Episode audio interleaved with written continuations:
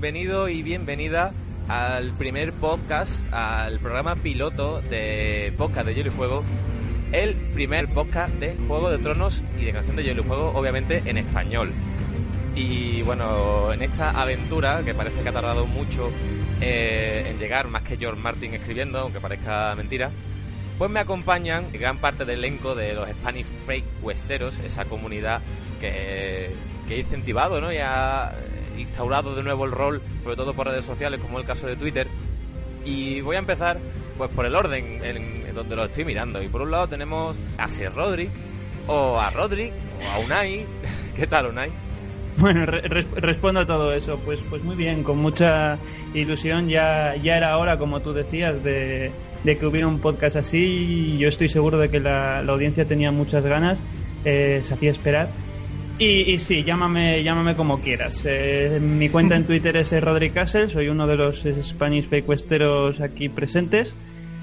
Y, bueno, pues no sé qué más decirte. Que estudio filología clásica y que tengo muchísimas ganas de empezar con esto. Es que es lo que dice, tío. Mucho hemos tardado nosotros en, Bueno, nosotros y cualquiera, lo que parece que a nadie se le ha ocurrido.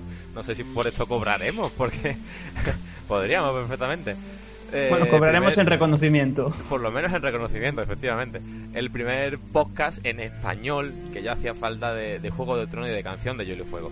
Bueno, sigo presentando a su derecha, en este caso, está Miquel, que parece que no, pero es la septa.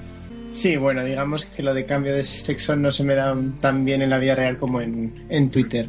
Pues nada, que soy Miquel, la septa Mordane y no sé qué más decir aparte que, bueno, siguiendo lo que ha dicho Unai, pues estudio de arqueología y tengo muchas ganas de empezar en este podcast. ¿Y por qué la septa, tío? Si es un. no sé.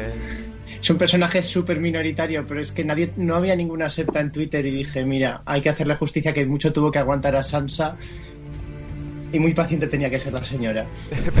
bueno, más, a Sansa que más a Arya que a Sansa, ¿no? Me imagino. Sí, bueno, pero es que a mí personalmente Sansa me pone un poco más de los nervios. Ella tuvo que aguantar a, Sansa, nosotros tuvimos que aguantar. O sea, ella tuvo que aguantar a Arya, la audiencia tuvo que aguantar a Sansa. Exacto, así está. bueno, seguimos la ronda y a su derecha está Capi, que, bueno, es el, instaurador, el creador de los Spanish Fake Westeros en Twitter, arroba el medio hombre.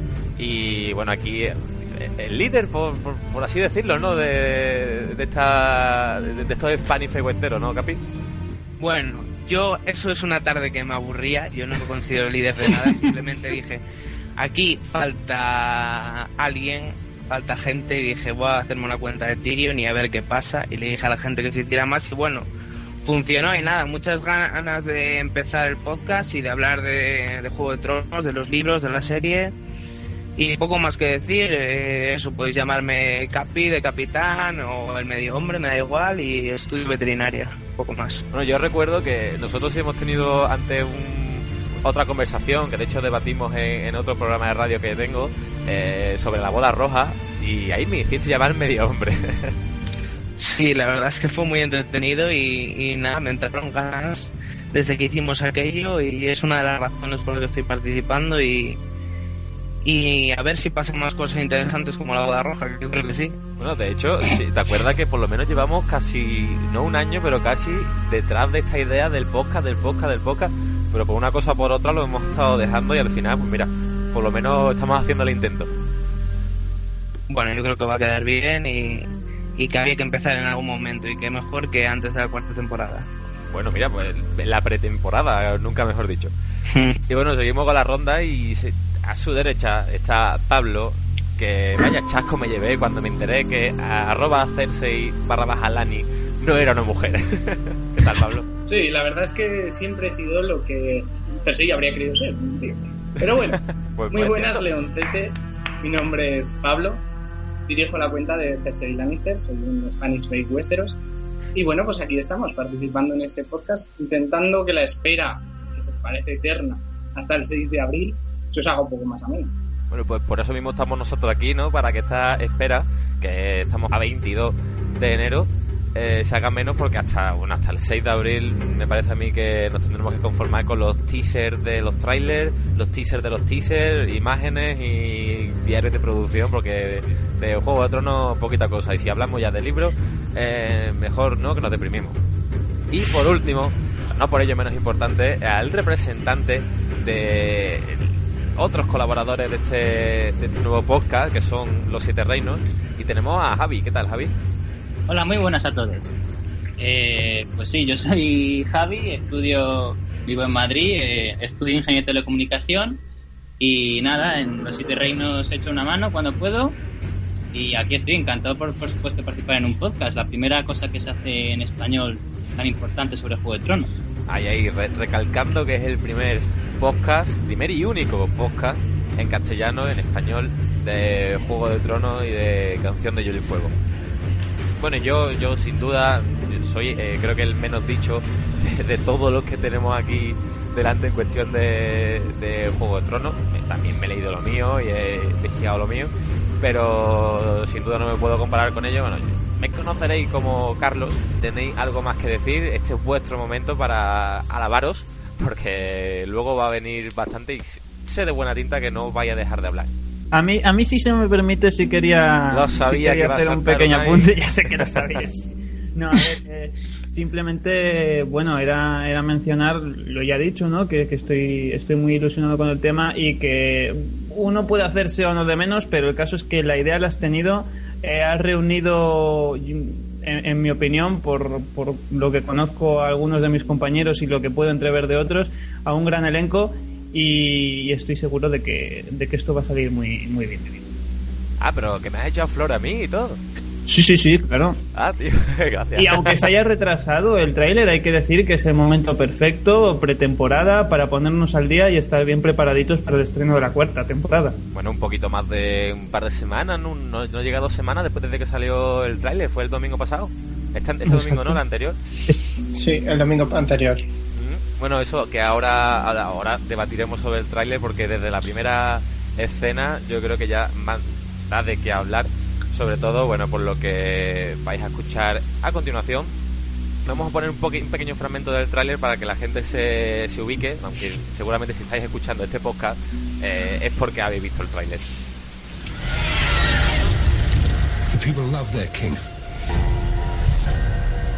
They know I saved the city. They know I won the war.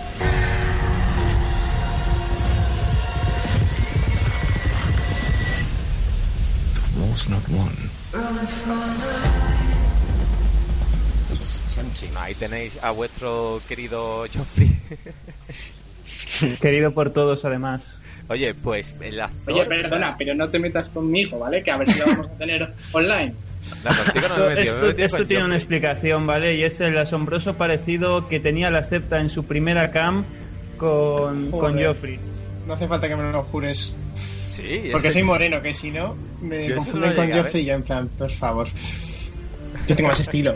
Bueno, mira, nos dicen por, por Twitter, dice podcast de Hielo y Fuego o es Podrick de Hielo y Fuego. Dice ese pod al final de arroba Hielo y Fuego pod eh, me deja, deja mucho que desear. aquí la gente ya está troleando un poco. Que no lo hemos dicho, por cierto, me vais a dejar un poco antes de, hablar del tráiler, que tenemos Twitter, obviamente Twitter oficial, que es arroba hielo y fuego pod, y Facebook también oficial, que es facebook.com barra hielo y fuego pod. O sea que lo tenemos, está la cosa fácil para que podáis dejar comentarios, que, que bueno, en nuestro perfil, tanto de Facebook como de Twitter, eh, podéis dejarnos todo lo que queráis, que lo leeremos. Si no hoy, quizás el siguiente. Bueno, ya nos dejan comentarios.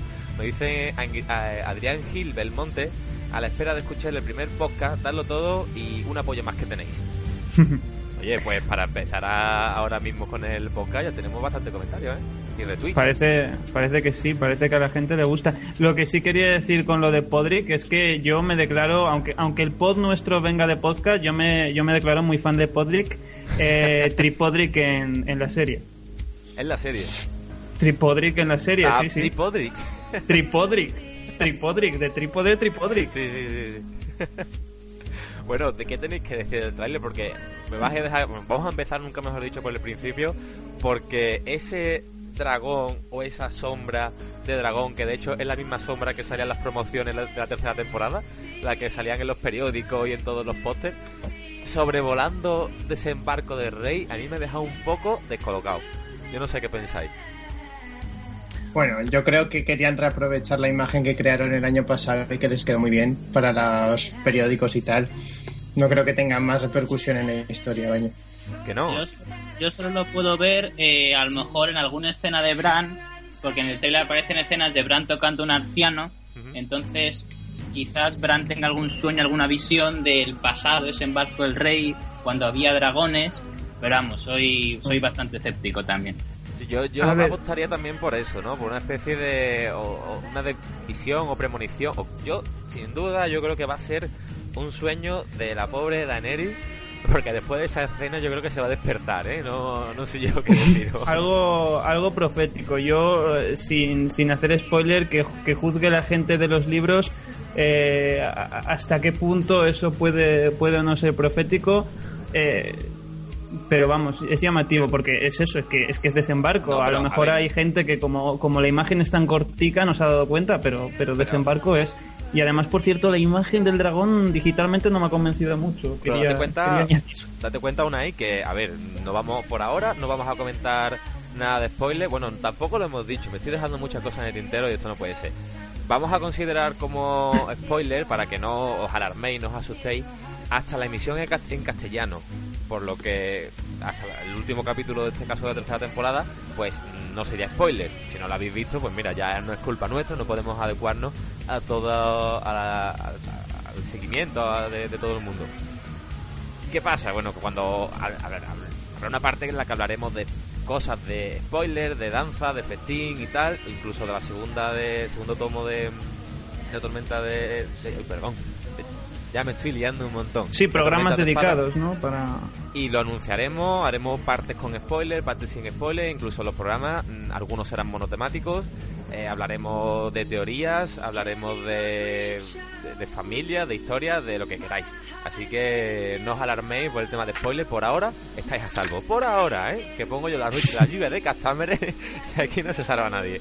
Ostras, las lluvias de Castamere para anunciar spoiler, eso apúntatelo. Sí, me lo apunto, me lo apunto, lo he dicho improvisado, pero me ha gustado la idea. que bueno, hablando de ese dragón, que bueno, aquí los presentes sí nos hemos leído todos los libros, pero eso no es un spoiler hasta la fecha, porque es que no tiene nada, eh, nada que ver. Yo, lo diría como sueño o, profecía en el caso de que sea profético. No sé qué pensáis. Realmente, realmente el dragón, yo cuando lo vi la primera escena me quedé impresionado, porque digo, ¿qué hace un dragón ahí? Luego tenemos comentarios, comentarios por Twitter, por ejemplo, recuerdo el de mi primo, Lancel Lani, que decía que era Smaug que se había perdido. pues yo eso le veo más sentido que meterlo ahí, pero bueno, ahora que he oído lo que dice el capitán, la idea de que es un sueño de Ennis o una visión de Bran, tienes cierto sentido. No, ha sido Javi, ¿no? El que lo ha dicho. Carlos, Carlos me mencionó antes fuera de fuera de misión, ¿no? Hace un rato cuando hemos estado hablando que, una de las cosas que llamaba la atención era que difícilmente un dragón podría crecer de la tercera a la cuarta temporada tanto. Hay que decir que dentro de lo que tradicionalmente se supone que es el periodo de crecimiento de los dragones, los de esta saga van muy rápido porque si no a, George Martin no, no, no, le casa con la historia y eso es verdad. Pero hombre, tan rápido, tan rápido, no. Hombre, eh, Tito George yo creo que puede hacer lo que quiera y lo mismo estrella un cometa con, con Sus dragones son suyos y hace con ellos lo que, lo que quiere. mejor dicho. Eh, eh, eso era lo que yo no quería decir, pero sí. Bueno, yo estoy aquí para decirlo políticamente. dilo, dilo, dilo, que no nos hemos enterado, Pablo que, es George R. R. Martin, que son sus dragones y se los folla cuando quiere. Eh, el tema de los dragones, George Martin en su día tenía pensado que pasaran cinco años entre el tercer libro y el que iba a ser el cuarto. Es decir, entre, es verdad, eso lo escuché, sí. Entre la, lo que sería como para los que solo ven la serie, entre la cuarta temporada y la quinta. Para dos cosas. Primero, para que los niños Star crecieran, porque los niños en los libros son un poco más pequeños y quería que pues que fueran más adultos cuando cuando tomaran ciertas decisiones y sobre todo que los dragones de Dani crecieran bastante más para que realmente fueran una amenaza porque hasta el segundo o tercer libro pues son un poco más grandes que un perro son a lo mejor pues perros grandes, tampoco son gran cosa. Bueno, en la serie son un poco más grandes que lo que debería ser en los libros, ¿no? Claro, claro. Pero claro, ahí está la espectacularidad de HBO y HBO Tetas y espectacularidad yo creo que va sobrado. Eh, efectivamente, en, uno de los, una, de las, una de las cosas por las que se, se rige el HBO es el efectismo y eso para bien o para mal está ahí y hay que, y hay que tenerlo en cuenta. Capi, te, te tengo muy callado, estás muy callado ahí. Ya, yo la verdad es que pienso que el dragón es un cambio del HBO que le gusta mucho hacer crecer las cosas, nos hizo crecer a todos los Stark, nos hizo crecer a Miss Andrei. Yo creo que también quiere hacer crecer a los dragones porque le gusta mucho cambiar las cosas, es mi opinión. Ostras, pero están en, en, desembarco, ¿eh? Ya no solo los ha hecho crecer, los ha movido del mapa. Ah, pero Miss Andrei creció, Miss creció por las tetas. Los dragones es difícil que crezcan por eso. Bueno, es que hay una escena bastante curiosa que tiene. En, en, hay un personaje que han matado en la, en la serie que en los libros está vivo, que es una de las, de las asistentes de, de Dani, de, su, de sus doncellas, Irri. Entonces, tiene una escena quizás un poco subida de tono con Dani en los libros. Entonces, yo siempre he pensado que a Missandei la han puesto para que en lugar de la Descanse en paz Irri tenga esa escena con Dani sea Missandei. no me importaría. Un, poquito subido de tono, ¿no? que es lo que le gusta a HBO. Sí, porque la escena de la el séptimo de la primera con Meñique y Ross, eso fue un despropósito, pero bueno. lo mejor es que esa escena está en el capítulo que escribió Marty. Sí, sí, sí, sí.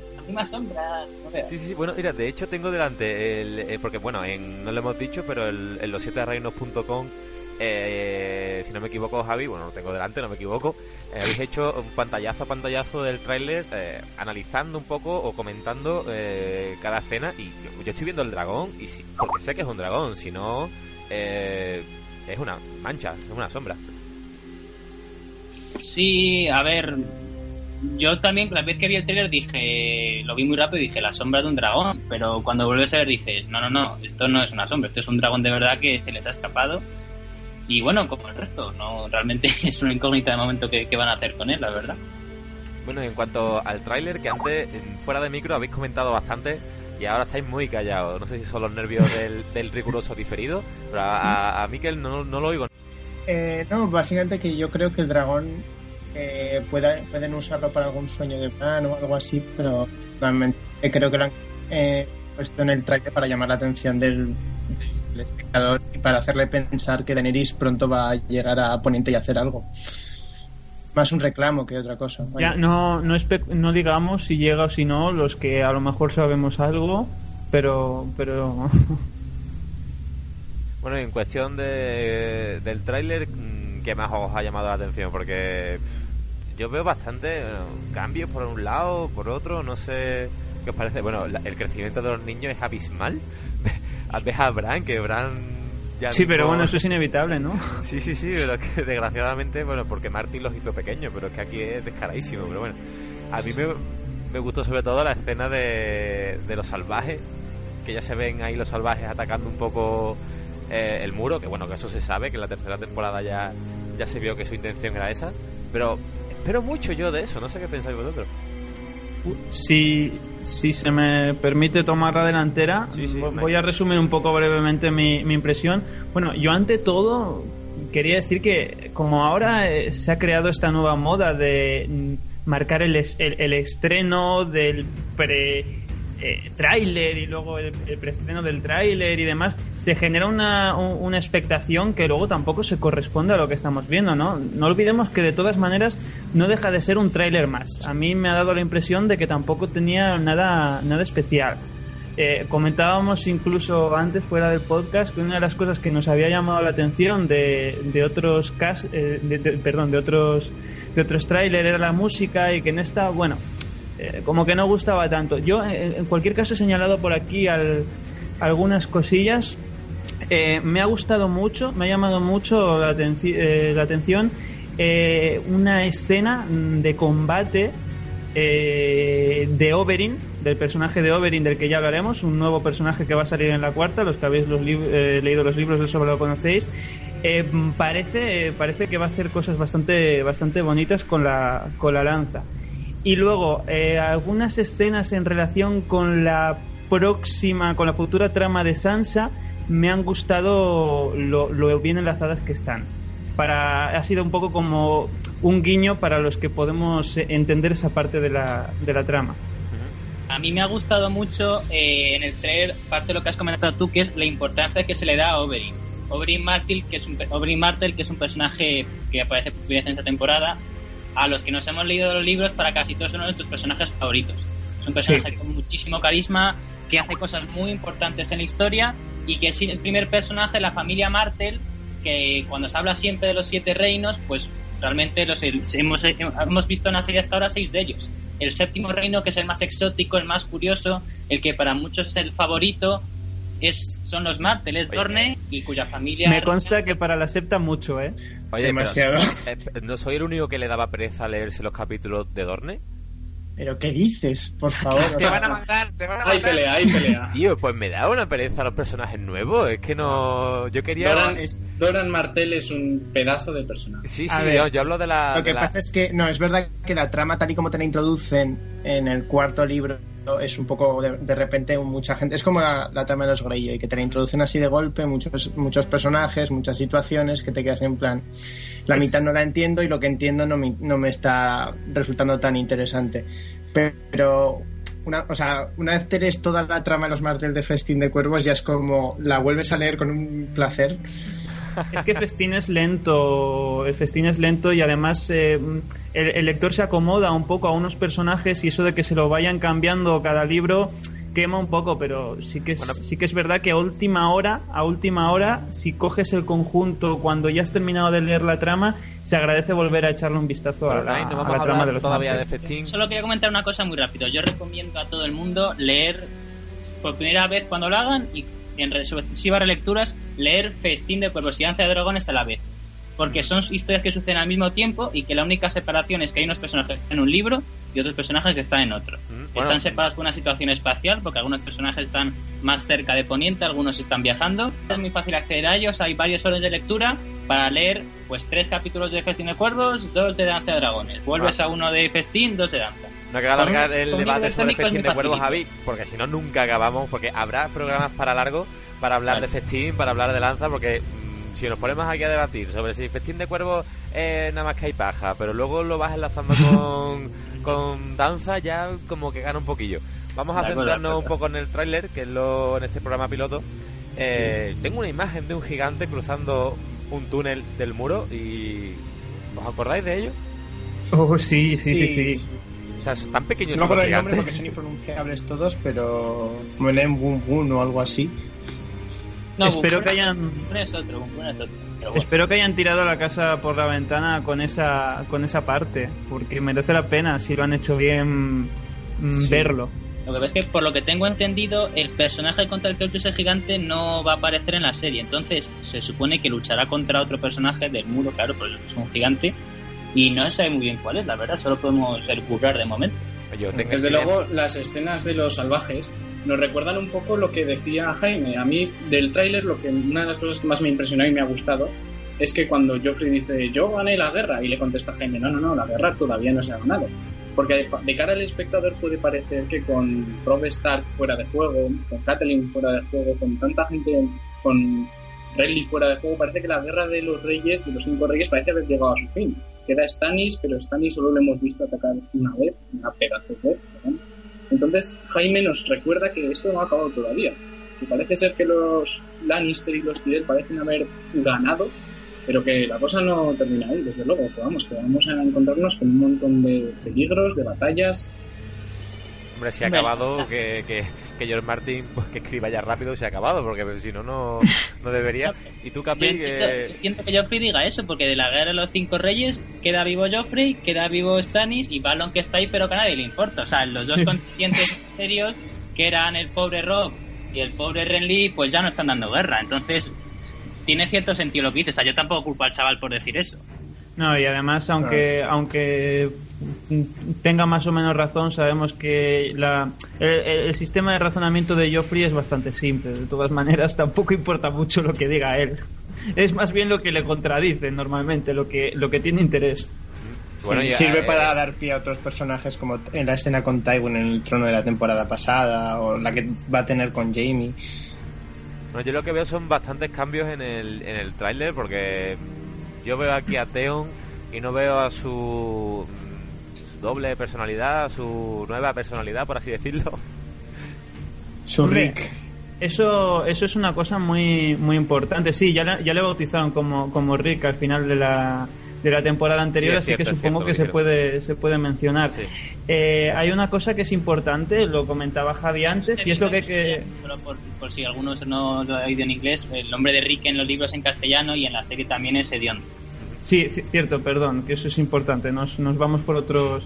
Eh, lo que ha dicho Javi antes es muy importante. Los siguientes libros eh, están escritos no en orden cronológico, con lo cual ahora algunas tramas se juntan, pero también hay que adaptar otras tramas que han quedado vacías. Por ejemplo, la trama de Theon que vayamos a ver, la trama de Ramsay que vayamos a ver, eh, es una trama que va, tarda mucho en aparecer en los libros, pero no olvidemos que esto es una serie, en la serie se pagan actores y esos actores, eh, esos actores tienen un contrato, entonces ¿Qué vamos a ver? Pues supongo que lo que en danzas se habla de la trama de Theon eh, mm, echando vistas al pasado, aquí lo vamos a vivir desde un punto de vista presente. ¿no? Supongo que ahí en esa trama van a hacer ese apaño. No sé cuál es vuestra opinión, pero me parece a mí que se están excediendo un poco demasiado con la trama de Theon. Es decir, en, los libros, eso remarca mucho y da mucho de juego, que es que no sabes nada de Theon hasta que descubres que Theon actualmente es hediondo. Theon Greyjoy es hediondo. Yo me acuerdo que cuando me di cuenta, pues me sorprendió porque en la en HBO sin embargo están desarrollando mucho lo que es esa cultura y no la presentaron pero parece ser que esta temporada va a continuar a mí, al menos me parece que es un poco excesivo que deberían dedicar tiempo a otras tramas Hombre, tienen que encontrarle otro atractivo, Pablo. Tú piensas que eh, Theon tú sabías que era hediondo y que no lo sabías al principio, lo sabías después, pero eso es como lo de Barristan. ¿Por qué Barristan no va de incógnito en la serie? Leñes, porque en el libro no lo estás viendo. Claro. y en la serie sí.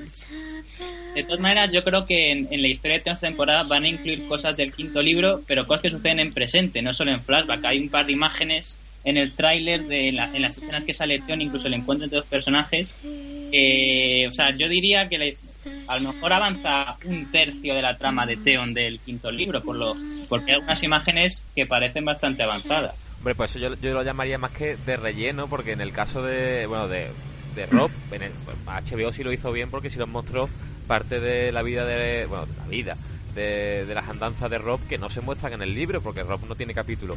No sé si aquí pues habrán hecho un poco de lo mismo de tirar de, de, material, como tú dices, del, quinto libro de, de Diondo para, pues no sé, rellenar el hueco y ya que tiene un contrato con un actor, mm, aprovecharlo, ¿no? Por cierto, una adaptación que me ha pedido una Jane Westerling de de Spanish Fake Westeros, para los que no lo sepan, Jane Westerlin es la eh, mujer original de, de Rob Stark. Eh, pues eso, me ha pedido que, la repudie de su parte por aquí si surgía la ocasión. Como ha surgido la ocasión, pues de parte de Jane Westerly, eh, un, un gargajo muy fuerte a, a, Talisa. Pero eso fue un fallo muy muy grande por parte de HBO cambiarle el nombre, bueno, el nombre, el personaje. Nombre, la historia y todo al, al entero. que cambien el nombre. Mm. ¿El qué? es que no es eso, es no solo que cambien el nombre, no, cambian el personaje. que cambien la situación del personaje. Talisa en los libros no, muere. Cambian entero, cambian o sea, Talisa, Jane. Entero. Pero que. No de hecho, había, había, unas teorías bastante interesantes sobre que Jane Westerling estaba embarazada. No sé si a, alguno de vosotros os suena. Sí, sí, se comentaba que en los libros que había un cambiazo de, Pero de hermana. Que, que no. Visto el final de la tercera temporada, parece ser que no ese, pequeño Ned Stark no iba a nacer, ¿no? No, pero eso salió. el, nombre le, venía al pelo. Hay una teoría muy profético. que, eso lo, se aceptó para, como para desmentir que no estaba embarazada en los libros. Sí, a ver. Eh, eh, si está embarazada en los libros, desde luego, si hubiera estado embarazada, luego a Jane no lo hubieran atravesado con un cuchillo repetidas veces en su estómago embarazado. Exacto. Claro, hay veces que la serie sirve para saber cosas de los libros. Eh, eso, es bastante. Porque uno deduce que si Martin está en la producción, si hacen tal cosa en la serie eh, y provocan tal cambio en la serie, eso es porque en el libro tal cosa es imposible. Entonces, si matan a la mujer de, de Rob, eh, en el libro es obvio que aunque esté viva, no va a estar en estado de buena esperanza. Oye, yo que tenía esperanza de, que saliera un pequeño Ned de ahí. pero George está en, producción, pero aún así no le hicieron caso con lo de Garland y, Willis. Claro, pero ahí él mismo ha reconocido que a lo mejor lo han liado. No, sí, por eso digo yo que de, de Jane Westerling sí que habría dicho algo si hubiera sido una cagada también, pero que es verdad que hay veces que no le escuchan lo que le deberían escuchar. Yo solo le he visto quejarle por el tema de Garland y Willas. Para los que no sepan quiénes son, Garland y Willas son los hermanos mayores de Margaret y de Loras Tyrell. Es decir, son cuatro hermanos y en la serie solo aparecen los dos más pequeños, Margaery, la, la mujer de, futura mujer de Joffrey, y Loras Tyrell, el ex amante de Renly. Entonces, eh, en la serie, los dos hermanos mayores, claro, como son los mayores que ellos dos, son los herederos a Alto Jardín. Entonces, al no aparecer en la serie, eh, la discusión que tiene Olena con, con en esa temporada, si Loras se, casa, se entrara en la Guardia Real, se quedaría sin herederos a Alto Jardín. De ahí las quejas de Martin. Ojo, Javi, una, una cosa, un matiz que a lo mejor es bastante obvio, pero se te ha olvidado decir. No es que no, es que no salgan, es que se dice explícitamente que, que no, no existen como tal.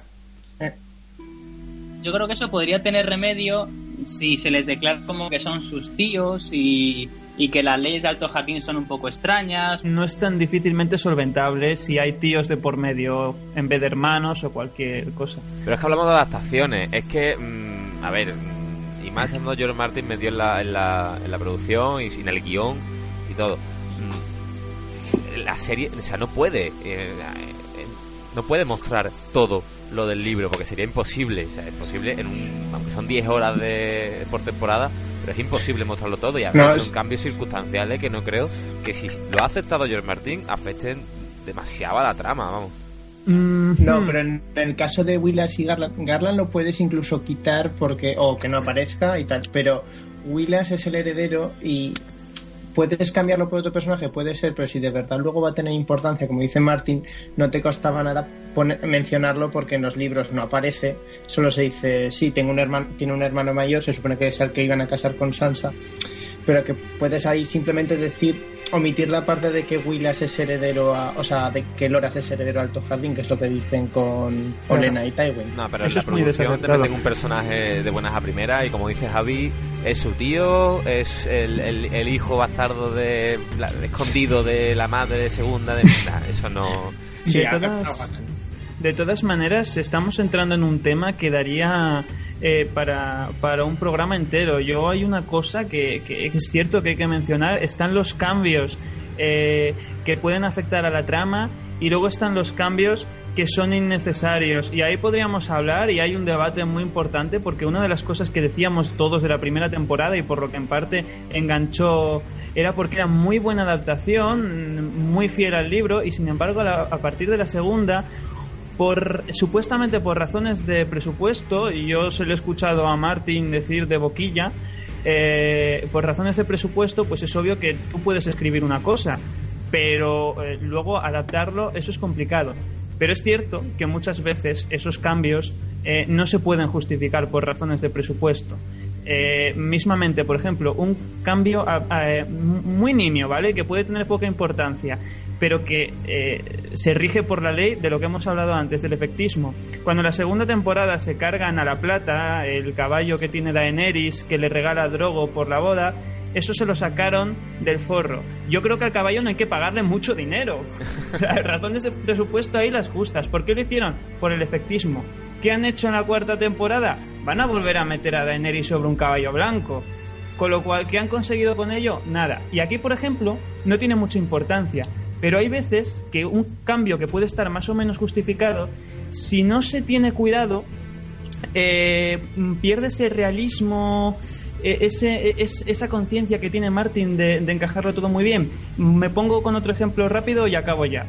Eh, la muerte de mi personaje, de Roderick Castle, es una muerte que a todos nos gustó por su dramatismo y demás. Y es obvio que los motivos por los que de alguna manera cambiaron toda esa trama fue para simplificar todo el tema de Invernalia y exponerlo de otro modo, de cómo pasa a manos de, de los Greyjoy y después de los Bolton, para explicarlo de otra manera, que a mí me parece que no quedó muy claro en la serie, pero bueno, ese es otro asunto. Es muy dramático, sí, pero no tiene ningún sentido que un castellano vaya con 200 soldados a defender un puesto y vuelva solo, en plan kamikaze, a suicidarse en Invernalia cuando ha escuchado que ha sido conquistada. Es decir, no tiene sentido. Y esos cambios a veces, el, que pueden, pueden estar justificados, pero si no los cuidan, eh, rasgan un poco la obra maestra de, que es la trama de, esta saga. Hombre, a ver, pero yo creo que en adaptaciones hay que juzgar las cosas. Cierto es que la primera temporada fue un calco del libro. Para mí que el guion, el guion era el propio primer tomo eh, de Juego de Tronos. Pero, por ejemplo, lo hemos hablado antes fuera de, de Micro Night. Mm, tú decías que había gente que se había quejado porque Smog en el hobby hablaba. Y es como... A ver, ya, pero eso es una cuestión de que hay gente que es muy simple. Exactamente, pero que en cuestión de adaptaciones, eh, por ejemplo, hay cosas que incluso lo, vuelvo a llevar al hobby. Eh, Peter Jackson la ha mejorado del hobby, porque el hobby es una obra infantil. En este caso, a ver, son adaptaciones, que interpretaciones en el caso de, los, de los productores, y que si está George Martin de fondo, yo no creo que tenga demasiada relevancia. Cambio, yo considero circunstanciales como lo que estamos, lo estamos comentando. A mí, por ejemplo, hay un cambio que fue súper estúpido y que sinceramente no lo entendí porque no tiene ningún sentido. La escena memorable de Renly es cuando va a hablar con, con, su hermano Stanis y los dos están discutiendo, tienen un, un encuentro, bueno, que en la, en la, serie es en un lugar y en el libro es en otro, y van a parlamentar, ¿no? Sobre qué, qué hermano se rinde a cada uno. Entonces, en, en, los libros es una escena muy memorable porque aparece, aparece Renly yéndose a su hermano y está tan pancho con 100.000 con 100 hombres detrás, todo el ejército de Alto Jardín, y entra tomando un albaricoque. Y es una escena que retrata mucho al personaje, es decir, en el momento más más dramático contra un tío que te quiere matar, que es tu hermano mayor, un tío seco, áspero, y el tío entra tan pancho tomando un albaricoque. Yo creo que no les hubiera costado nada en la serie cuando Renly tiene ese diálogo con Stannis entrar comiendo un albaricoque. Supongo que rodarían eso en un país donde hay muchos albaricoques, en Irlanda o por ahí. Bueno, se podrán gastar 5 euros en uno, ¿sabes? Entonces, es una tontería, pero dije, ¿qué les costaba ponerlo? Claro, Javi, lo que pasa es que ese, ese detalle, por lo menos yo estoy totalmente de acuerdo contigo. Sé que hay muchísima gente que es fan del, del melocotón de Renly. Me consta además que un ex pareja lo es. Si tiene cuenta en Spanish Westeros, es verdad. Pero bueno, por tenerlo también la tiene el coño de Cersei. Todo tiene cuenta. y el caballo de Stannis. Un gran fan del melocotón de, de, de Renly en Loras, tío. pero, pero hay una cosa, eh, eh, eso, eso por ejemplo es algo que eh, al margen de lo que nos afecta a, los seguidores de, de, esos detalles, ¿no? A los que estamos ahí a milímetro, no afecta a la trama, pero hay otras cosas que sí, la Casa de los Eternos me la dejaron vacía de contenido y de finalidad, y, eso no, no, no, no, no se entiende para qué es la Casa de los Eternos ni qué pasa en la Casa de los Eternos. La gente no entiende nada porque quitaron toda la parte profética, toda la parte que tenía importancia. E insisto, eh, hay cosas que no afectarán mucho a la trama, pero le hacen perder ese realismo porque encuentras vacíos y cosas ilógicas, como lo que yo decía de la muerte de Rodri, que es que la conducta de mi personaje ahí no tiene sentido. No, Capi, te tengo muy, muy silencioso. Yo, eh, hay un cambio que me llamó mucho la atención en la serie y que me, me ofendió bastante. Y es que en la batalla de las aguas negras no se pusiera la cadena. Sí, por favor, la cadena. Es una grandiosa estupidez que en un capítulo, en el capítulo 3, pongamos Tyrion cuando le, le llaman mono demoníaco, creo que era, no vaya a un mercader y le diga, por favor, vaya haciéndome una cadena, porque en los libros Tyrion hace construir una cadena para que los barcos no se escapen de las aguas negras y ardan. Claro, hombre, con esa explosión impresionante que nos hizo la HBO, que la verdad es que queda muy bien.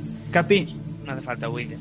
Capi, eh, yo eh, fui uno de los principales detractores de que no se pusiera la cadena, porque el plan de Tyrion pasaba de ser un plan brillante en el libro a un plan que no era tan brillante, que cualquiera podría haber elucubrado. Pero aquí sí que hay una razón. Y es el escenario, es decir, a esta gente, eh, la batalla en el río hubiese sido mucho más costosa y difícil de adaptar que en el mar. Y si la hacían en el mar ya no podía haber cadenas. Entonces yo esto incluso lo entiendo.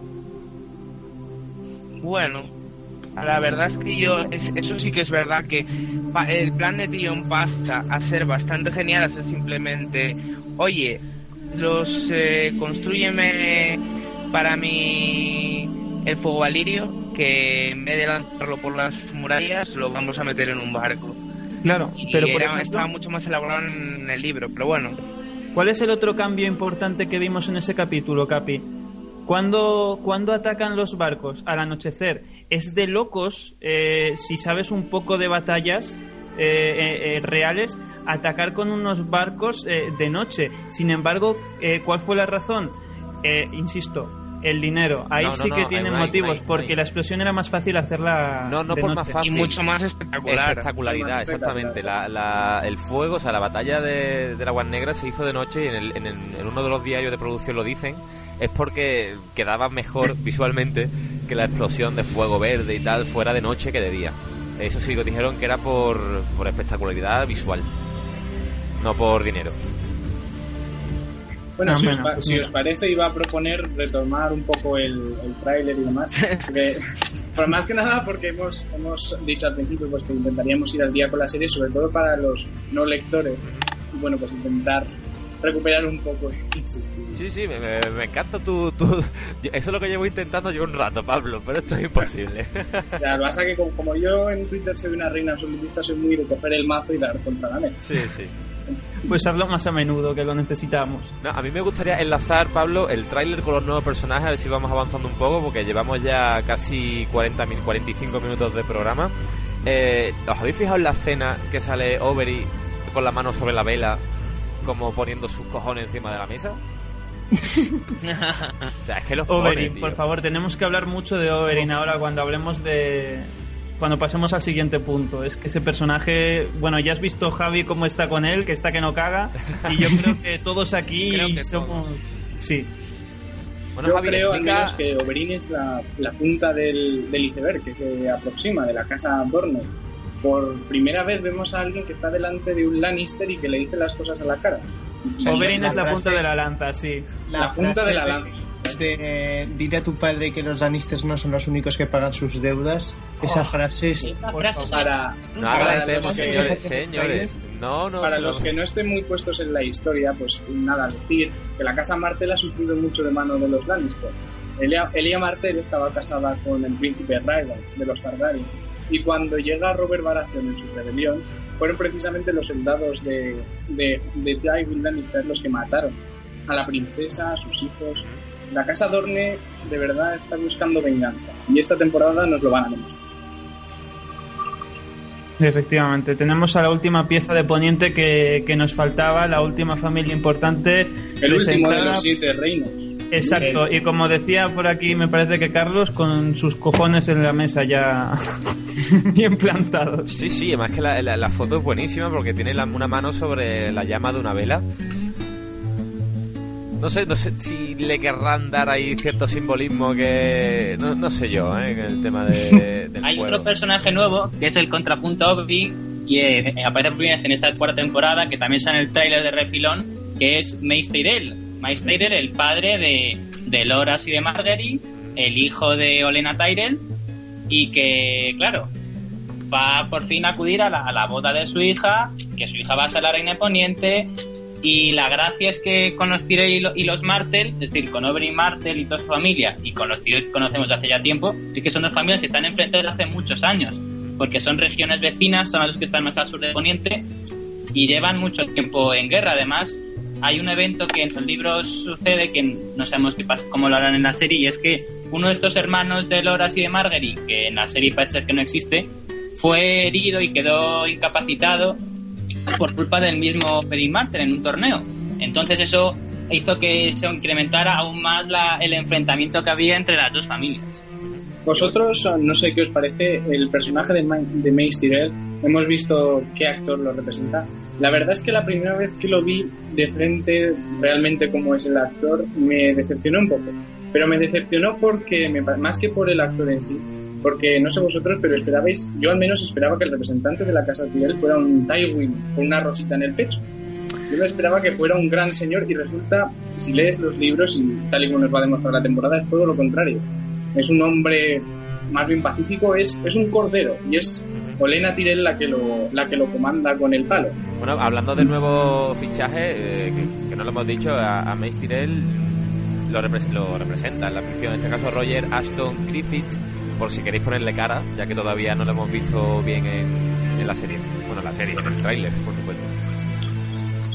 Y Pedro, voy, a, voy a echar un vistazo. Yo es que ya digo hay una escena del trailer que muestra muy bien porque está Tywin, eh, Tywin en una reunión, en un, concilio creo que es, y tiene a un lado a Mace Tyrell y al otro lado a Berin Martel, ¿no? Como él está de eh, la balanza entre las dos posturas para sostener el reino más o menos. Pero están sentados en el trono, o sea, están no sé si serán un. Yo, yo creo que esa escena. Está sentado Tywin en el trono y a los dos lados en dos banquetas, un, a un lado Oberyn y al otro Mace, porque los tiene que separar, obviamente. Y Cersei está por ahí detrás, y yo creo que esa escena, sin, revelar nada, corresponde a un juicio que pronto veremos. Y el hecho de que Tywin se siente en el trono. Si me permitís un apunte, soy muy fan y, pondría como resumen de, de, todo esto la frase que ha dicho eh, la, eh, la, acepta Mikkel sin darse cuenta de que Tywin está sentado en el trono. Quien quiera entenderme, me, entenderá. y quiero darle la palabra a Capi porque quiero que nos dijo fuera de micro el tema de, del cambio de actor de la montaña, que también es un nuevo personaje, bueno, nuevo personaje, entre comillas, lo interpreta actor Julius Bronson. Y dice que tiene por ahí una anécdota, o anécdota, o la historia que no mucha gente sabe de este cambio, ¿no? Bueno, yo quería contar es que a mí es una cosa que me interesa bastante el cambio de los actores y el actor de la montaña cambió tres veces.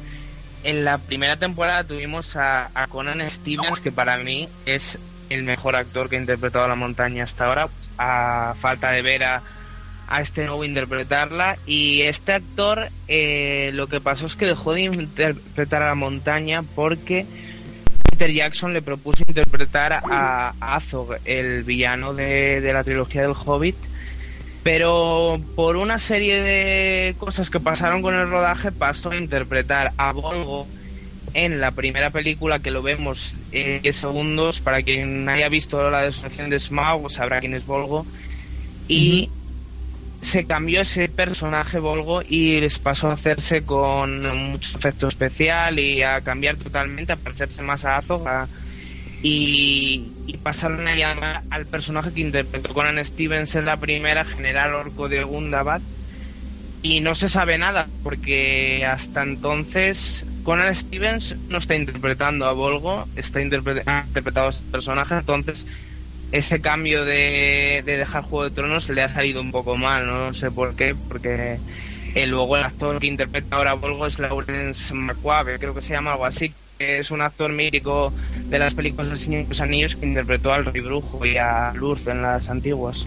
Pero, pero es interesante esto que has dicho, ¿no? Porque hay, hay mucho. una de las cosas que está marcando la cuarta temporada es la cantidad de personajes que, van a cambiar de, actor y hay veces que puede parecer incluso de primeras un poquito chapucero, ¿no? Porque el tema de la montaña, a fin de cuentas, la montaña en, en la primera temporada casi no aparece, entonces, bueno, entiendo que tengan un contrato un poco más flexible, pero por ejemplo, a Darío eh, lo van a cambiar. Eh, Darío, el, el personaje que, que, está ahora mismo con Daenerys, que ha aparecido en esta tercera temporada al lado de Daenerys y que con el que parece que, quiere haber algo.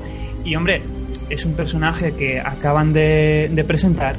Desde luego, Darío Najaris del libro con el Darío Najaris de la serie no tienen nada que ver. Nada, nada, nada. en personalidad, yo creo que sí que son parecidos. En, personalidad, sí, en, personalidad, en, aspecto, en aspecto físico. Así como, por ejemplo, la nueva montaña, a mí personalmente me gusta, no sé, no sé a vosotros. Sí que es verdad que lo cambia en cada temporada resulta bastante molesto, pero este nuevo personaje, yo sobre todo por una foto que vi, la que salía a la montaña al lado de Cersei, y un pectoral de la montaña era literalmente más grande que la cabeza de Cersei. No, es que la espada que lleva la montaña es de la altura de Cersei, tío. Sí, es, es, exactamente eso, el tío es enorme. y es que tal, y, por eso le llama la montaña.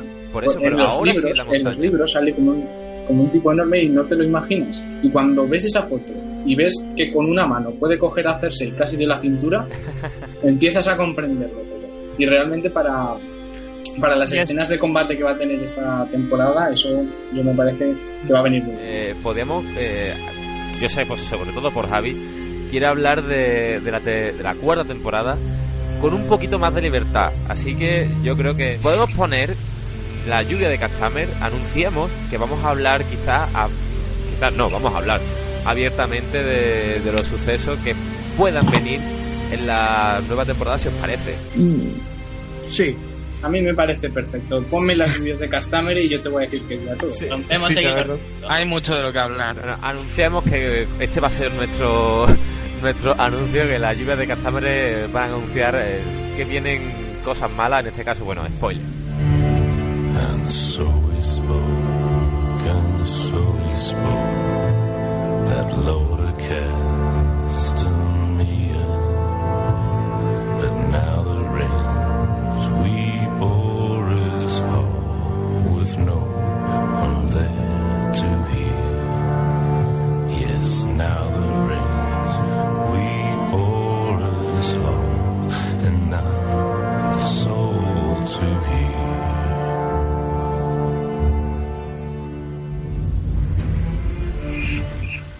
Impone, impone hablar con esto de fondo, ¿eh? Sí, sí, te quedas. Yo lo, lo, comentaba antes, creo que esta canción, Las lluvias de Castañeda, ha hecho más por la casa de Lannister que cualquier empatía que pudiera sentir por nadie en los. Oye, ha hecho mucho daño, ¿eh? Que en la tercera temporada, cuando empezó a sonar, los que leímos, los que ya veníamos con el libro leído, yo me agarré bien al, al, sillón diciendo, tío, la que, la que espera. La piel de gallina al ver a Caitlyn con esa mirada de comprender lo que empezaba a pasar lo que pasa es que hay como una pausa en medio, o sea, ponen las lluvias, luego pusieron otra escena así que no tenía que ver y luego volvieron a la boda. Pues, es una lástima que no sonara como suena en el libro mientras está ocurriendo todo el asuntillo. Sí. Oh. en ese momento se habría dado cuenta en plan, eh, pasa algo, corre, tal, que es lo que pasa en el libro, ¿no? En plan, me siento, espero a Walder que eche su discurso. Es que George Martin ha, escrito, antes escribía guiones de, de, películas y de libros de terror. Solo la sensación que transmite leyéndola o sea, es una novela. Eh, hay un sonido de fondo que dice, Catherine lo describe como odioso de los tambores, de la música sonando, todo deprimente. Realmente estás leyendo el libro y dices, va a pasar algo, va a pasar algo, no sé el qué, pero estás como en el cine cuando el, el monstruo se va a comer a la chica rubia y dices, te van a matar, te van a matar hija, no vayas por ahí. Es que, luego todo sucede en tres páginas, ¿eh? Sí, te quedas en plan que de repente es que lo lees tan rápido y te quedas como, perdón, ¿qué, qué ha pasado? ¿Qué? en los libros es mucho más impactante, pero sobre todo porque por todo lo que en general es como eso, lo que dices tú, que hacen alusión completa, totalmente a los tambores y al ruido que hacen y ella, se huele ya algo. Bueno, eh, hoy estoy aprendiendo que no puedo daros pie a nada porque a través de la lluvia de Castamer estamos hablando otra vez de la bola roja. Vamos a centrarnos. Vamos a centrarnos yo hay porque... Una... vamos a centrarnos porque vamos a hablar de, de la nueva temporada a ver, yo creo que tenemos más o menos en mente los sucesos más, más fundamentales, más importantes que, vamos a tener. Y ojo, eh, spoiler, lo hemos dicho muchas veces y, la lluvia de eh, lo han anunciado. En el capítulo 2 tendremos otra boda. y otra boda que acaba igual. La boda escrita por Martin, es el capítulo que ha escrito en esta temporada, o sea que... No, no, desde luego el tío no se pierde una oportunidad de hacernos sufrir un poco más. Yo creo que ha dicho, lo voy a escribir yo. Dice, ¿os, os gustaba en el libro? Pues esperad ahora. No, pero yo no la vi tan dramática como la de la de la roja, ¿eh? Quizá porque disfrutaste más, Carlos. Sí, es cierto, es cierto. ¿no? Yo creo que ahí, ahí no, y también, y también porque la oyes desde otro punto de vista. Tú la, la boda de, de, los gemelos la lees desde el punto de vista de la madre del que muere. La del libro la lees desde el punto de vista de Tyrion, que Tyrion básicamente quiere que Joffrey muera. Hombre, a ver, pero es el hecho. Y de Sansa, que también está por ahí y de Sansa. Pero es el hecho, a mí, me, hombre, por favor, me dolió más la muerte de, de, toda la gente de la boda roja que la de Joffrey. A Joffrey que le Es que Joffrey, es que Joffrey, claro, como solo muere él. Es un personaje genial. A mí me supo a poco, ¿eh? El, el problema es que hay demasiado Stark en esta conversación. No, no, no, perdón, a ver, a ver, una me, cosa me, traigo, me, traigo un par, me traigo un par de primos Lannister y primas Lannister y ya te digo yo quién la, quién la venta más. Joffrey no es Lannister, Joffrey es idiota ante todo. Eh, yo soy Lannister y disfruté mucho con la muerte de mi sobrino, entre comillas. Pues debía ser como Tyrion. No, la verdad es que Joffrey es un personaje que es imposible empatizar con él. Es, imposible. Es, lo describía Tyrion en algún libro. Los dioses han castigado a, este, a estos reinos con un dios cruel o un dios idiota, pero nunca las dos cosas a la vez. En, Joffrey se juntan ambas cosas. No creas, Pablo. Yo he oído gente que, que, justifica a Joffrey porque él en plan solo quería impresionar a Robert y Robert no le quería y no le daba amor y no sé qué. O sea, yo he oído muchas teorías sobre por qué Joffrey es malo y que hay que quererlo. se pueden justificar tantas cosas. Justificaciones se pueden buscar en todos lados. Sí, no, no, eso sí. Hay gente desesperada. Todos actúan por una motivación, eso está claro. Pero bueno, oye, y lo que no sé, otro, otra cosa que va, va a aparecer ahora en esta temporada, ya se ha visto un poco y, y, ya lo he comentado antes, que me parece que va a ser bastante, bastante chulo, va a ser el combate. El, el combate consecuente de, de Oberyn con la montaña. Que Oberyn, madre mía, cómo parece que va a usar la lanza. Increíble. Oye, pero tampoco nos emocionemos, ¿eh? Porque es un tráiler que a lo mejor No, luego pero lo a mí lo que, me, pronto. lo que me sienta mal del tráiler es que se, se ve a Gregor Clegane dando como un espadazo hacia abajo y que puede ser que simplemente sea que está haciendo como maniobras con la espada antes No. del combate. A mí pero me como parece- sea, es que si es la muerte me la van a cagar y no Si quiero. te fijas, si te fijas Clegane sale sin armadura cuando sale haciendo ese. Le falta toda la parte del pectoral. De Yo arriba, ¿eh? Sí, yo tengo la esperanza, igual que tú, de que eso sea un entrenamiento o algo, porque realmente la muerte de Oberyn es, es complicado que la saquen igual que el libro, pero si lo hacen es para hacerles un monumento. Es que tiene que tiene que primero, o sea, tener parecer que va a ganar y luego en el último momento lo de la cabeza, lo del cráneo, es que es como oh. O sea, que le dice que lo hizo igual que, que lo hizo igual con Elia que con Oberyn, es Si lo sacan Madre es mía. para poner para mayores de 25, pero vamos, Sí, sería sí. queda- Bueno, no creas, ¿eh? que en la batalla de Aguas Negras, cuando Stanis le corta de cuajo lo que es la sien a uno y se le ve todo el cerebro, Sí, esa es que va- escena también es... Pero son escenas rápidas. Piensa que, por ejemplo, lo de Caitlyn rajándose la cara, con, arañándose la cara hasta sangrar, no lo pusieron. Ay, a ver, hay cosas, hay cosas que son muy esa es otra. El- el ¿Sacarán hecho- a Lady Corazón de Piedra? tiene que aparecer. O sea, yo la duda que tengo con Lady Corazón de Piedra es cómo va, cuál va a ser su escena de presentación. Si el epílogo al tercer libro, es decir, ahorcando a Freys, o el último capítulo de Brienne de Festín de Cuervos, ahorcando a Brienne. Yo creo que ahorcando- mucho porque Javier, creo que eh, lo que tú has dicho de los Frey, porque en, en- en el epílogo te la ves, pero no sabes que es ella prácticamente. Bueno, te lo hueles. A ver, te lo hueles, tú lo has dicho, te lo hueles, pero hasta Yo que creo- luego ya se ve, no. Yo creo que va a ser la revelación final. Sí, de, de- de terminar la Javi. Javi comentó antes del podcast y yo estaba de acuerdo que muchos pensamos que por el doble sentido que tenía Misa, Madre, en, que era el título del último capítulo de la temporada, iban a hacer, iban a adelantar su aparición al, al final del, del pasado, de, la pasada temporada, en el último capítulo. Sí, Bueno, yo lo también pensé. lo pensaba. Yo también lo pensaba, Mira, pero al final... Sí, sí.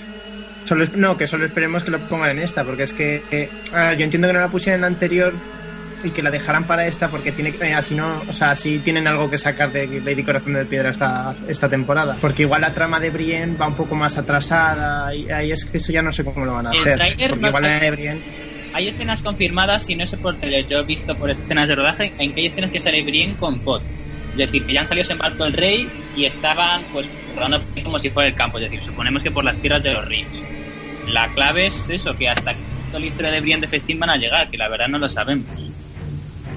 Bueno, ¿y qué acontecimientos más esperáis de esta nueva temporada? Porque, a ver, esperemos que no, con la baja, entre comillas, que hay en, en Festín de Cuervo, que no arrastren cosas de, de este segundo tomo para la, la quinta temporada, en este caso. Yo espero que Aria llegue a Bravos. Sí, Eh, yo- está en el, creo que está en el cast, está en el casting, yo, yo soy muy esto. Está en el casting para el décimo capítulo una- un tío que se llama de nombre Capitán de, de Barco Bravosi o algo así. De estos como esto, porque salió una filtración por ahí. Sí, pero como, pero como va a salir el banquero de Bravos, Taiko Tichon Stories, o como se pronuncia, yo ya, ya no me meto en pronunciaciones, eh, como va a salir el, el banquero, pues igual es por él. Porque también ha salido una imagen del banco de hierro, pero creo que es por Taikon esta. Stories y no por... Es que hay una, hay una escena que sale en el, en el video making of que sale eh, Stannis con Davos hablando con, con, con, vamos, con el banquero, vamos.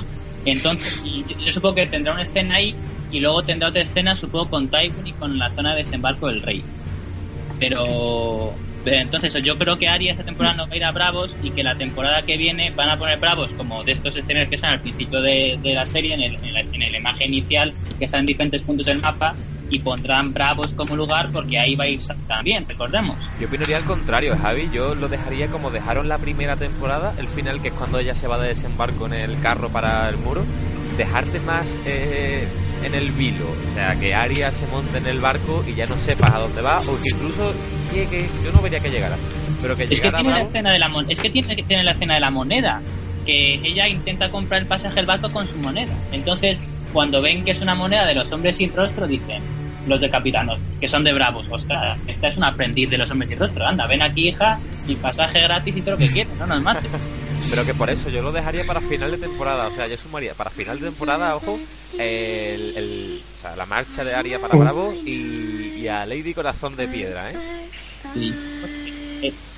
Y hablando, hablando del desembarco del rey, ¿vosotros creéis que van a sacar a Jaime marchando ya del desembarco del rey hacia, hacia las tierras de los ríos? Bueno, pregunta. yo, yo creo que será en plan justo el final final, lo ultimísimo, porque si pasa lo de lo de Tywin pasará en el, en el octavo, en el, séptimo, creo que iban a... El séptimo es el combate, así que lo de Tywin será el octavo o el, o el décimo y no se va hasta después del funeral por la muerte de su padre, recordemos. Sí, pero, que no, eh. hasta pero, pero también se suponía que Jaime llegaba a desembarco después de la muerte de Joffrey. Qué escena más desaprovechada, por cierto, porque no sé para qué lo adelantaron. No generó no, creo que, Pero por el tráiler yo creo que lo van a que van a hacer la escena de, de lo del septo o sea, que la van a hacer igualmente, pero en plan, no el reencuentro, sino que de repente pasa algo ahí en el septo y, porque se ve a Jamie cogiendo a Cersei en plan Bésame bandido, pero es, una ocasión muy de la HBO. Es una cuestión muy de la HBO. Eso delante del cadáver de Joffrey. O sea, eso, eso es una escena bastante pues curiosa. Mm, creo, que, creo que Cersei ahí iba, iba de luto, creo. O sea, en el tráiler. En el tráiler y en las imágenes de después de, del, del rodaje, detrás de las cámaras, sí que se ha visto a Cersei con traje de luto en bastantes ocasiones. Es decir, los vestidos de Cersei, cuando tienen uno, lo suelen aprovechar. Yo creo que la escena del Septo y Jaime creo que va a ser. Y, vamos, como cuenta de Cersei, espero que salga. a mí la escena que me gustaría que, que, sacaran eh, donde me gustaría que llegara la trama, por supuesto la muerte de, de, de, Tywin, pero una de las muertes, no, la muerte que yo más he disfrutado eh, es decir, yo quiero que, Capi, yo quiero que tu personaje, que Tyrion se cargue a esa puta traidora y la estrangule fuerte con la cadena. Qué, qué zorrón, qué zorrón, cómo me dolió su traición. Ese momento va a ser muy dramático y yo creo que además mucho más dramático de lo que fue en los libros, porque tenemos por un lado a Tywin que nos lo ha ensalzado muchísimo la HBO con eso de que Martin no nos dio su punto de vista con, con ningún capítulo suyo, sin embargo la HBO ha podido aprovechar a Charles Dance a tope, que es un actorazo.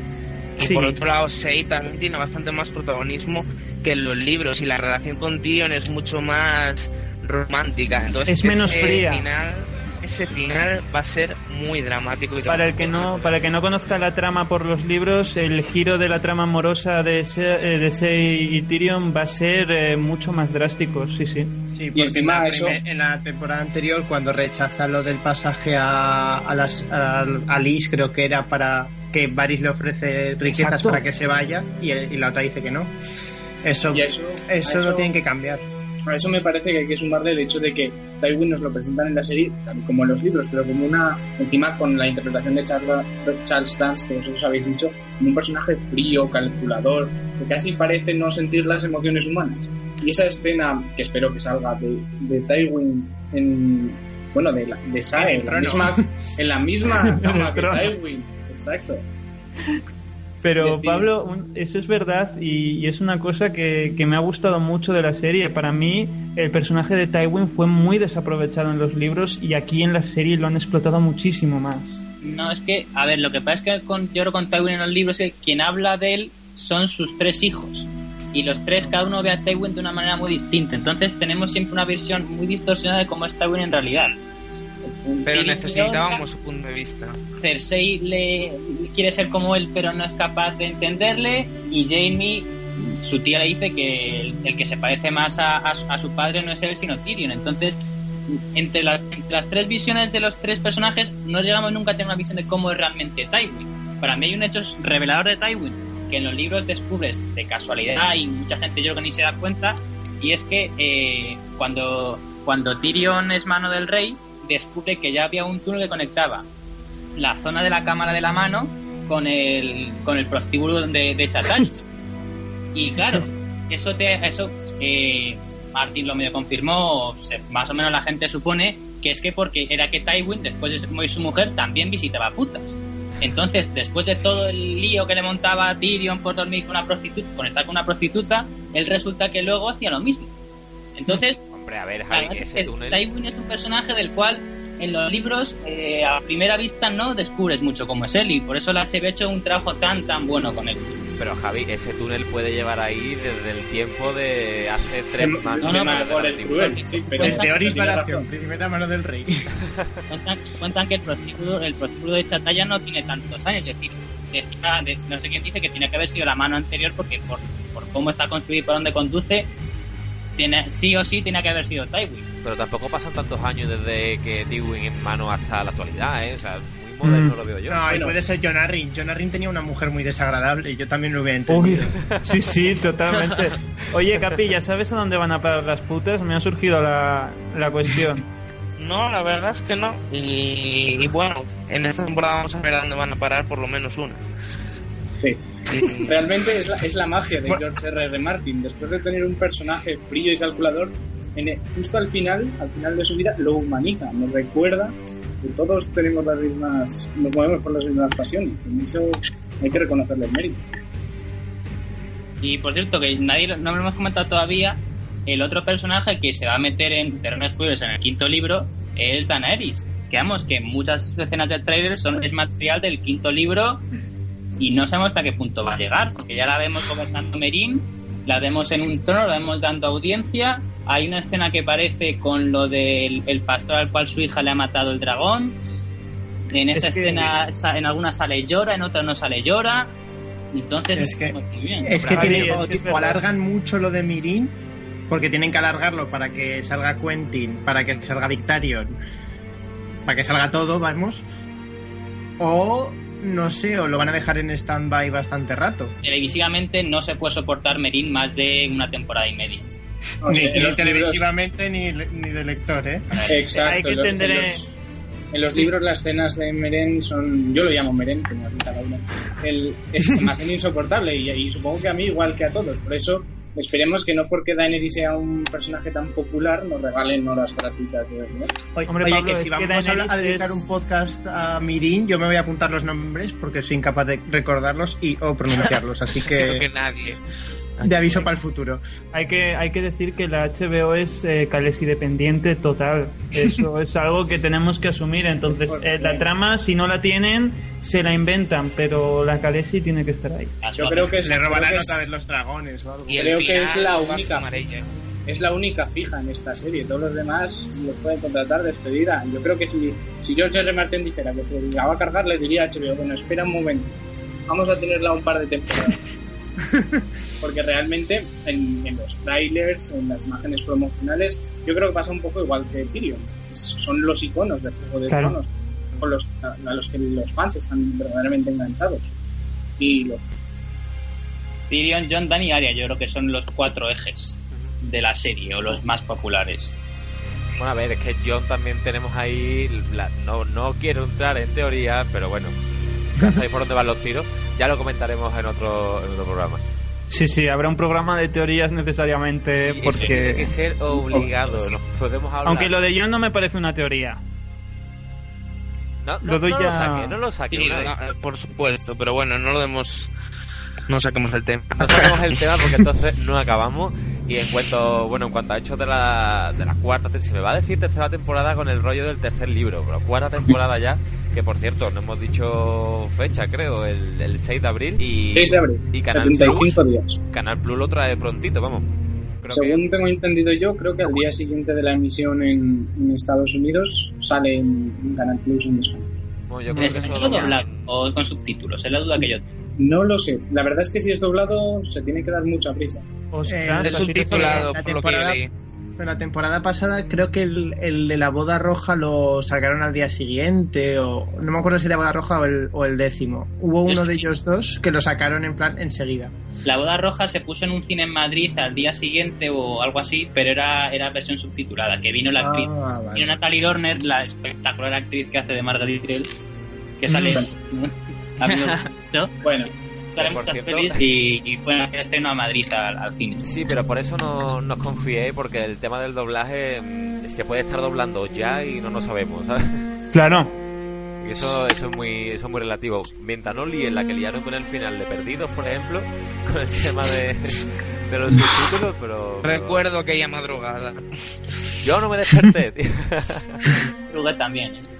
Yo también madrugué y creo que tenía examen o algo bueno. Las cosas, lo que hago por amor, ¿no? Bueno, yo creo que haciendo un poco de balance, llevamos ya de este, de este primer programa, programa piloto, casi hora y cuarto. Em, balance de la nueva temporada, yo creo que los hechos más significativos, obviamente la boda de, de Joffrey y Margaery. Eh, las apariciones, por ejemplo, como Lady Corazón de, de Piedra. La marcha de Aria, tío, que eso, que se lo espero como ganas de que Aria se vaya de, poniente ya, tío. Stanis, Stanis, Stanis. La batalla del muro. La batalla del muro. La batalla del muro, por supuesto. Dirigida por el, el, No me acuerdo cómo se llama el hombre, pero dirigió la batalla de Aguas Negras. Así que yo creo que va a ser impresionante. Pero no tengo yo mucha fe, después de haber visto la foto de los gigantes, ese gigante cruzando un túnel de dos metros, no sé yo qué, qué gigante será, pero bueno. Y yo tengo mucha fe, más que como momento, como, como personaje Oberyn. Creo que es un personaje, lo hablábamos antes, ahora ya no creo que dé mucho tiempo, pero es un personaje que eh, es muy carismático por lo extrovertido que es, lo irreverente que es y, por lo que representa, ¿no? Por su naturaleza. es, de los personajes favoritos de muchos, lo hemos dicho varias veces, y aunque a, priori llama mucho la, la, atención la elección del actor que lo interpreta, eh, pienso que, vamos a tener un muy buen Oberyn. No, y por lo poco que va a durar eh, un, año, que no lo ha dicho. Yo defiendo totalmente a Pedro Pascal de momento. Sí, ha habido Una, una, una, polémica ahí con el, con el origen del actor, porque se intuía que los de Dorne iban a ser más eh, tirando a árabe más que tirando a hispano. Entonces mucha gente está disconforme con eso. Oye, pero eso mejor, que puede que luego hagan castings en España para escenas en Dorne. Miquel, Miquel lo puede decir. Eh, cuando nosotros estábamos en conversaciones en, en Skype de Spanish Fake Westeros, todos, todos, todos habíamos asociado eh, un personaje de una película, un árabe que sale en, eh, en La momia. Todo el planeta lo ha hecho. sí, sí, como el prototipo de. O de, Fer, sí. Y, es que tiene unos rasgos. A, a, Said de Perdidos, yo también he oído hablar de ese personaje, que es hindú, ¿eh? luego pakistaní o algo por el Sí, pero Said, Said es muy oscuro. Yo me imagino, yo es que me imaginaba más, eso, ya te digo, y si me dices que es hispano, me lo imagino como Antonio Banderas. Sí, Pero tal cual, porque es delgadito y es en plan rostro marcado y esas cosas, no sé. Pero, pero, imagínate. Imagínate a Antonio Banderas dando las vueltas y se has quedado Berina. Sí, eso, es que no. Con, con el antifaz del zorro. Yo creo que lo principal es que Obrin derroche carisma y de momento las pocas escenas que tiene este hombre, Pascal, parece que lo derroche. Y dijeron, dijeron los del casting que eso, que había conseguido demostrar el, o sea, que es un personaje, Obrin no es un personaje que te tiene que entrar por los ojos, te tiene que entrar por la actitud.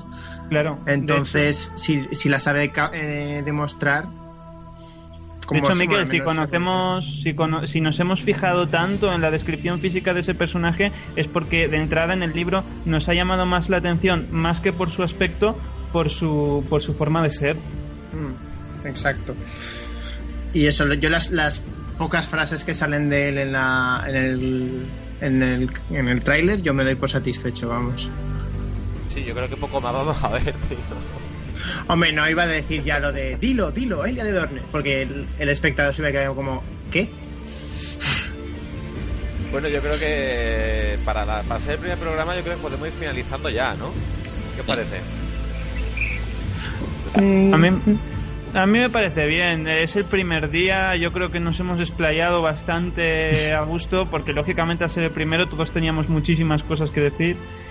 Pero, pero lo bueno es que a partir de ahora yo creo que podemos encauzar más las cosas de forma más específica. También, bueno, tú lo dirás ahora, me gustaría que a todos nos gustaría que la gente participara y diese ideas. Bueno, de eso te encargas tú ahora. Sí, yo creo que, lo ideal, eso eh, eh, es lógico que de hecho mucha repercusión hemos tenido en redes sociales porque anoche, que de hecho estábamos hablando tú y yo, Unai, eh, por Twitter fue bestial. O sea, alcanzamos los 300 seguidores eh, y dos días por Twitter y todo el mundo preguntando, bueno, tenemos aquí, a ver si encuentro un comentario que de hecho resumía eh, pues lo que, lo que esperaba la audiencia. Dice, qué mejor modo de amenizar la espera de la cuarta temporada de Juego de Tronos que seguir a Hielo y Fuego, Hielo y Fuego Podcast. Y, por ejemplo, dice, me apuesto lo que sea a que estaréis a la altura, solo porque con la presión que bueno. Esperemos, esperemos. Esperamos estar a la altura, desde luego, y que se os haga más amena, como hemos dicho al principio, esa espera hasta la cuarta temporada que parece interminable. Haremos, haremos lo mejor que podamos. Yo creo que lo conseguiremos. Mira, este comentario de Mitchell Lannister me gusta mucho porque dice, eh, no eh, esto pinta muy pero que muy bien, no ha pasado ni un día y ya nos tenéis en vilo, impacientes y bienvenidos, eh, arroba hielo y fuego podcast. Pues bueno, como tú dices, Unai, ya iremos encauzando porque cada lo suyo es que cada tema, cada programa tenga su, su contenido. Un día trataremos teorías, otro día historias de las casas, e, etcétera. yo creo que hay contenido por aquí, incluso preguntas y respuestas, ya que tenemos aquí a especialistas, incluso a los siete reinos, para preguntas y respuestas de los, de los oyentes. Así que, bueno, yo creo que para ir despidiendo, Pablo. Bueno, pues eso, pues decir que nosotros tenemos mucha ilusión en este proyecto y que esperemos que os haya gustado tanto a vosotros escucharlo como a nosotros hacerlo, ¿no? ¿Nos parece? Bueno, y lo que queda por delante, ¿eh? que todavía queda mucho. Hombre, vamos a seguir en escena bastante rato. Somos, somos como Daenerys para HBO. os vamos a crear dependencia. Perdonadnos si hemos tenido algún error, pero bueno, es el primer día, somos un poco novatos en esto y iremos mejorando poco a poco. Eso se corrige en edición ahora, Javi. ah, bueno, pues entonces no he dicho nada. ¿Capi? Pues ha sido un placer hablar de la cuarta temporada y muchas ganas de hacer el siguiente podcast y esperamos que os haya gustado. Y eso, que vamos a cometer muchos errores y yo creo que vamos a mejorar poco, ¿eh? pero bueno, nos vamos a divertir. Unai. Eh, yo decir que creo que sí que vamos a mejorar Capi porque los contenidos ahora eran un poco más generales, ¿no? Un poco más como para abrir boca, pero a partir de ahora ya iremos siendo más específicos. Yo lo único que lamento es que esto no haya tenido lugar antes, pero bueno, ya estamos aquí y esperemos que lo disfrutéis. Y además con el elenco de personas que me acompañas estoy seguro de que, de que va a ser así, porque tenemos lo mejor de Spanish Fake Westeros y a los siete reinos que ni qué decir, o sea, el referente número uno si alguien busca información. Así que, ¿qué más queréis? Y hablando de los siete reinos, Javi. Nada, te lo he comentado, que encanté participar y con muchas ganas de que venga el siguiente. Y por último, Miquel. Nada, yo decir que, me, que me, me, ha quedado un muy buen sabor de boca y ganas de mucho más. Y no sé si es porque tengo que estudiar ahora o por qué, pero me quedaría aquí hablando tres horas. O sea que yo adelante y espero que a los oyentes les haya gustado tanto como a mí. Bueno, yo propondría antes de despedirme y despedirnos, eh, como este podcast obviamente lo, subiremos a iVoox, de hecho si lo estáis escuchando estará en iVoox y en iTunes, eh, dejadnos abajo vuestros comentarios, darle a me gusta, por cierto, suscribiros y todo ese rollo que dice la gente de YouTube, que se pega muchísimo el me gusta, suscribirse, comentar. Darle al like. Pues todo eso lo podéis hacer en Ivo y en iTunes y debajo dejadnos los comentarios, por ejemplo, de qué queréis que hablemos en próximos programas. Pues mira, me gustaría que comentarais la teoría sobre la madre de, de Jon o la nueva teoría que hay de Tyrion como un Targaryen, que bueno, que, hay muchísimo que hablar por ahí. De eso, de eso podemos hablar y yo os puedo hablar muchísimo porque como bien sabréis si os habéis leído los libros, yo, Cersei Lannister, soy la madre de la nieve, entonces claro. que no Y, también estamos estudiando con vuestro apoyo ir a change.org para hacer una plataforma eh, salva un Stark y mandársela a George Martin. eso no lo hemos hablado, ¿eh? a mí eso no me parece muy bien. Ya, porque, tú no lo ibas a apoyar, por eso no lo hemos hablado. Que no, que los dineros hay que darlos a la iglesia, los hombre, que está por ahí Melissa te dando mucho al septo, al septo. Pues lo dicho, señores, nos volvemos a oír en un nuevo programa de podcast de Hielo y Fuego aquí en Evox y en iTunes. Adiós.